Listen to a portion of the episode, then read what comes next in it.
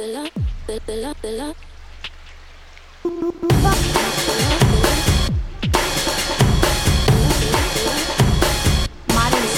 Radio Modern Show. Syntax Radio Show. モダンシンタックスレディオショーです、えー今回はですね、えー在庫がなくなってしまったので、まあ、こうやって一人語りの回になっておりますでまあ一人語りの回といえば大体こう最近見た映画について、えー語るんですけれども、えーまあ映画のことも喋りつつあとまあ最近やりだしたゲームとかあとまあ最近起こったことなどをちょっと話そうと思うんですけどもえっと最近起こったこととしましてはですねあの前歯の左側が折れてしまったというのがあります。えー、となぜかわからないんですがある日突然、えー前歯の、えー左側が、えー根元9分の1ぐらい残してポロンと、えー下に落ちてきましてでこれあの痛みも何もないんですが、えーとまあ、とりあえず歯が、まあ、割れた？折れた？なのかよくわかんないですけど、まあ、前歯がないと非常にみっともないんですが、えまあ、最近はそのマスクしてるんで、えそのあたりは全然気にならないもののやっぱりこう何かあるとまずいなっていうことで、まあ、歯医者さんに行ったところまあなんでしょうね割れたんですねと言われまして。であの代わりの人工歯的なものを、まあ、入れてもらって、えーまあ、事なきを得るんですけれども、えっと一応応急処置ということで、えー入れてもらったんですがなんかあのこういう症状の場合根元の神経の方がやられるケースがあるらしくてでそれはですねあの折れてから1ヶ月から2ヶ月ぐらい経たないと、えーその反応が見られないということで。えーとえーと今一応応急処置用の歯を入れているんですが、えーこの状態で、まあ、1ヶ月ぐらい、まあ、2ヶ月ぐらい様子見て、えー神経の方大丈夫だったらちゃんとした歯を入れましょうねということで今は、え仮の歯が入っています。で仮の歯なんで、え処置が非常に雑なんですね。であのベロで歯の裏側触ってみるとなんかちょっとこう変な感じになっていて、えーまあ、いつか慣れるのかなと思いつつも毎日こうちょっとなんか嫌な感じがありつつ、えー早く1ヶ月経たないかなというふうに待っている次第です。はい、では、えーまあ、恒例の映画の話なんですけれども、まあ、映画、あのー9月に入りまして、えーブレットトレインがその歯の関係で、えー病院に行かなくちゃいけなくなって、えー時間が取れなくて見れてないんですけれども、えーまあ8月に見た映画で、えーと今でもやっててまあ、えー個人的に良かったなというのを、え2本ご紹介しますとまず1本は、えーキングメーカー、えー大統領を作った男ってやつですね。えー、とこれはですね、あのー韓国の映画なんですけれども、あのー近代中？近代中って言ったらおかしいな。なんて言うんだろうな。えっと、キム・デジュンですね、あの正式には。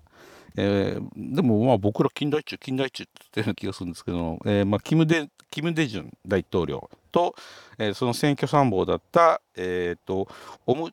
チャンノクっていう人がおりまして、えーこの人の、えー実話を元にした映画です。でまあ、いわゆるあの大統領選挙と,、えーと選挙参謀がいてその選挙参謀が、えーどういう、えー手段をつく使って、えー大統領を当選させたか、えーそれにまつわる人間模様あれこれっていうのが、えー描かれているわけですけれどもあのこれあのまあそのなんでしょうね。いわゆる、えー参謀ものなんで戦略ものなんですよね。戦略なんだけど割とこうちょっとせこかったりするんで、えーまあ、そのあたりが結構僕は好きだったりします。はい。であのーこの選挙参謀だった、えーオム・チャンノクっていう人なんですけれども、いわゆるあの影の存在として、えーいろいろ暗躍していたので、えほとんどその資料がないていうかその表だって記事に扱われることがなかったんでえーとまあ、人の証言だとか、まあ、そういうのを頼らないと、まあ、彼がしたことっていうのはよくわからないんですけれども、まあ、そういうとても資料のない中で、まあ、こういう映画を作りで見た人があそれは確かにその通りだと、えー、認める内容になっているということで、まあ、非常に、あのー、よくできているうまく作っている映画なのではないでしょうか。はい。これ面白かったので、ぜひ見てみてください。えー、続きましてはですね、えー、ノープってやつですね。えー、これはですね、あの、ジョーダン・ピールという監督がおりまして、えー、ゲットアウトとかですね、アスとかっていう映画を作っていた人なんですけれども、えー、っと、僕、非常にこのジョーダン・ピールという監督が好きで、えー、とてもこのノープというのを楽しみにしていたんですけれども、えー、今回はですね、あのー、サスペンスホラーじゃなくて SF になっているんですね。で SF なんであのまあどうなんでしょうねまあ SF が好きって人はまあきっと見るだろうしでジョーダン・ピールが好きって人はきっとえホラーじゃないの？ってことで見ないかもしれないんですけど、僕は結構あの楽しめてよ、えー、かったなというふうに思っておりますと。でこれあのお話しちゃうとですねネタバレしちゃうんですよ。であのネタバレするのであんまり喋れないんですけどもまああの何でしょうねまあ SF といえば、まあ、UFO ということで、まあ、UFO が、まあ、出てくるわけなんですよ。ただその UFO もですね、えー、一筋縄ではいかない UFO でございまして、えー、それに関わる棍棒あれこれが、えー、いろいろ楽しいと。で、えーと、伏線としま伏線なのかな、えー、としましてですねあの猿が登場するテレビ番組っていうのがありまして、えー、それがあの冒頭の方で描かれたり、えー、劇中でちょこちょこ、まあ、引用されるというか参照される感じなんですけどもこれのその意味がよくわからないっていうか難しくってですね、えー、まあ、人それぞれ解釈はあるんだろうなということでただどれもこの正解はないので。えー、監督自らが、えー、意図を語ってほしいのですが、え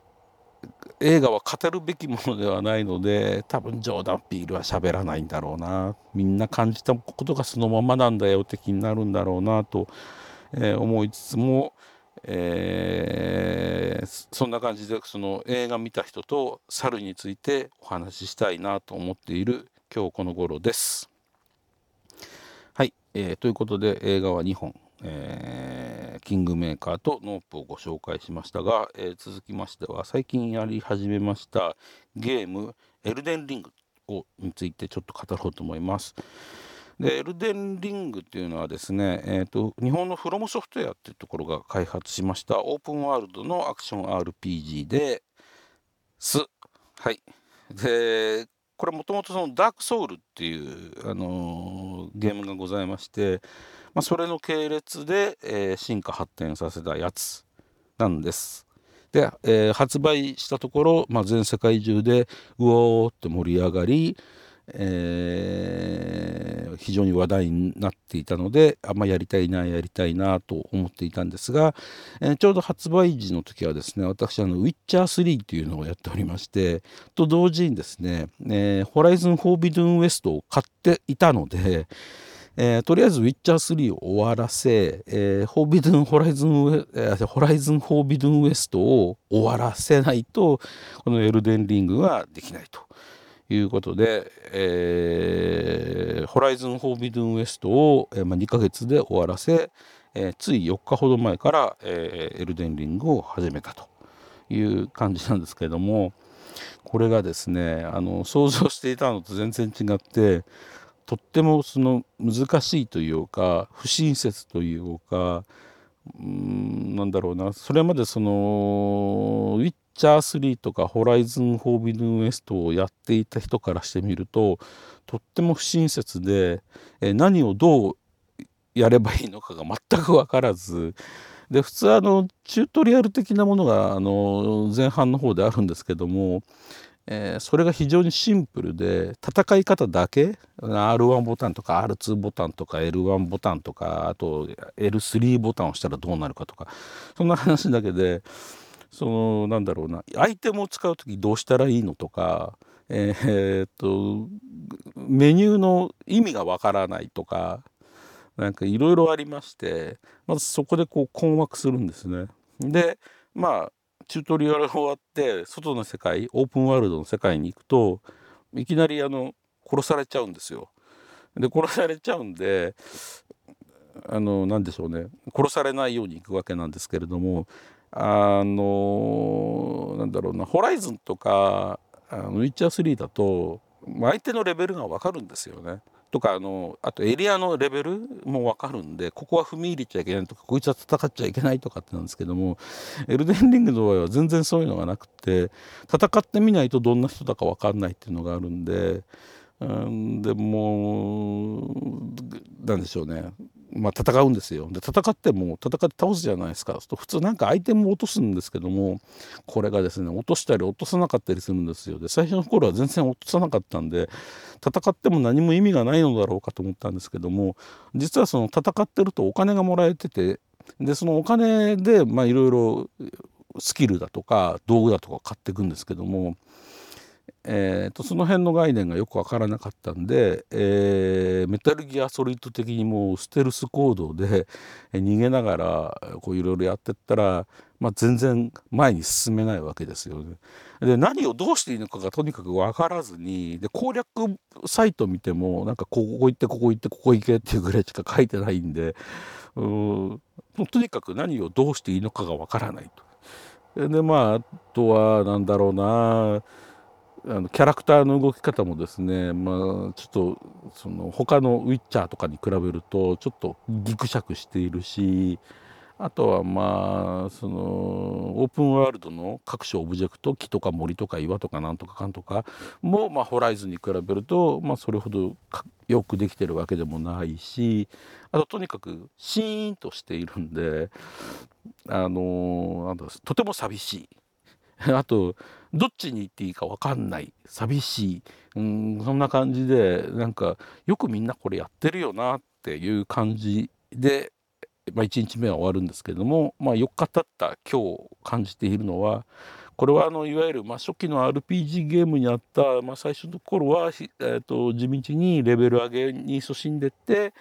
で、まあ、ある程度戦えるようになるまでは、えー、お外の世界に出ちゃいけませんよ的なやつなんだなっていう、えー、勝手な解釈をして今は、えー、敵を倒してお金を稼いではセーブしってことを繰り返しつつまあ、えーと、気力体力なんとかかんとかの数値を上げているという次第でございますと。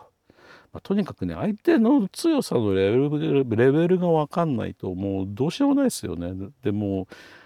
弱いかなと思ってたんですけどなんか戦ってるとうじゃうじゃうじゃうじゃ湧いてきてなんか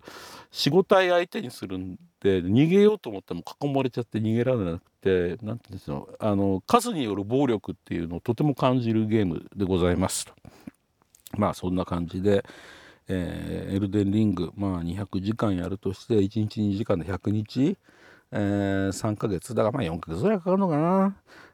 でまあとにかく4ヶ月やってる間に次のやりたいゲームが出てくればいいなと思ってる次第でございますと。ということで、えー、最近の、えー、まあえー、起こったこと見たい映画、えー、やってるゲームについて語ってみました、